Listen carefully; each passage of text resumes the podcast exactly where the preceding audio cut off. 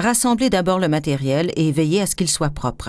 Voici la burette qui va contenir le titrant. Elle a une capacité de 25 ml et elle appartient à la classe B. La pince à burette et le statif vont supporter la burette durant le titrage.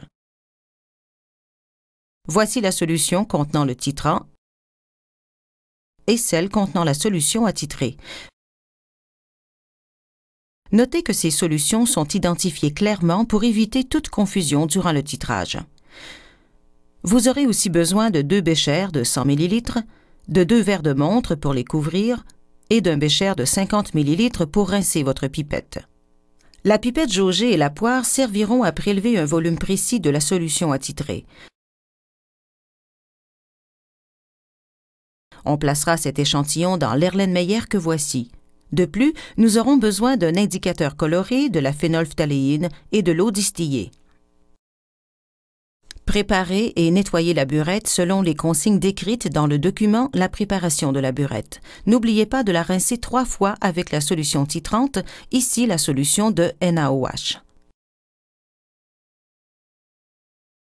Fixez-la au statif et remplissez-la de NaOH en dépassant la graduation zéro de quelques centimètres. Ajustez l'écrou de serrage du robinet de manière à ce qu'il soit facile à faire tourner tout en étant étanche lorsqu'il est fermé. Chassez l'air de la pointe en ouvrant complètement le robinet et vérifiez que tout l'air est passé. Ajoutez du titrant pour amener le ménisque au-dessus de la graduation zéro et essuyez la pointe avec un papier lentille. Placez la graduation zéro à la hauteur de vos yeux. Ouvrez le robinet de manière à obtenir un débit faible et contrôlé et amenez le ménisque du liquide vis-à-vis du zéro. Fermez alors le robinet. Si vous passez tout droit, ajoutez du réactif et reprenez l'ajustement du zéro.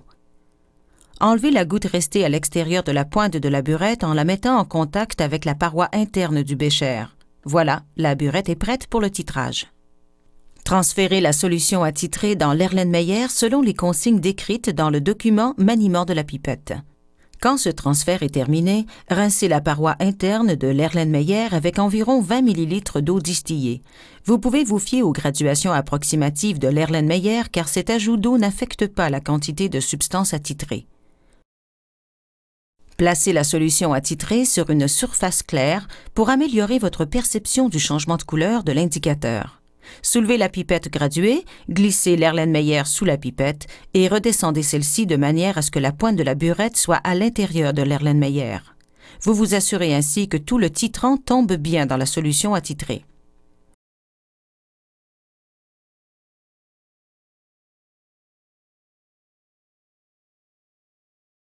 Au début du titrage, vous pouvez laisser couler le titrant assez rapidement. Agitez continuellement l'Erlenmeyer pour que les réactifs viennent en contact. La réaction du titrage se produit alors rapidement.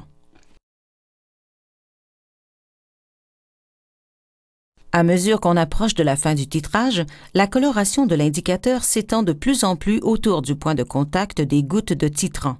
Ajoutez alors le titrant plus lentement. Cependant, évitez d'allonger le temps du premier titrage au point de perdre patience. Il vaut mieux aller plus vite pour localiser approximativement le point d'équivalence dans un premier temps, quitte à le dépasser, puis reprendre en allant doucement dans la région critique dans les titrages suivants.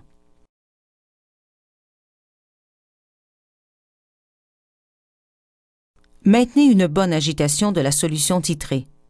Lorsqu'on est tout près du point d'équivalence, on rince la paroi intérieure de l'Erlenmeyer avec de l'eau distillée pour faire descendre tout le titrant dans la solution titrée. Parfois, on doit ajouter moins d'une goutte pour atteindre le point d'équivalence. On laisse d'abord sortir une portion de goutte de la burette qu'on récupère en frôlant la pointe avec la paroi interne de l'Erlenmeyer. On l'entraîne ensuite dans la solution avec un jet d'eau distillée.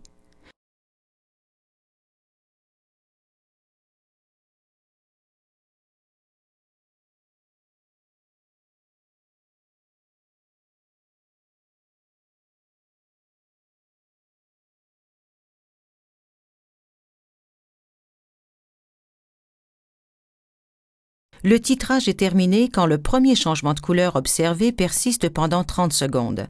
Pendant ce temps d'attente, le titrant s'écoule sur la paroi interne de la burette. Faites la lecture du volume de titrant. Vous verrez mieux le ménisque en plaçant vos doigts derrière la burette, juste dessous le niveau du liquide. On peut estimer le volume du titrant au centième de millilitre sur les burettes de 25 millilitres de classe B comme celle-ci, car elles ont une précision de plus ou moins 0,06 millilitres. Remplissez la burette de titrant et ajustez le ménisque à zéro avant chaque nouveau titrage. Vous éviterez ainsi les erreurs de soustraction de volume. N'oubliez pas de retirer la goutte de titrant qui reste à l'extérieur de la pointe en la frôlant avec le bécher de remplissage. Lorsqu'on veut déterminer la concentration d'une solution de façon précise, on répète le titrage autant de fois qu'il en faut pour obtenir trois résultats concordants, c'est-à-dire des volumes de titrant compris dans un intervalle valant deux fois la précision de la burette.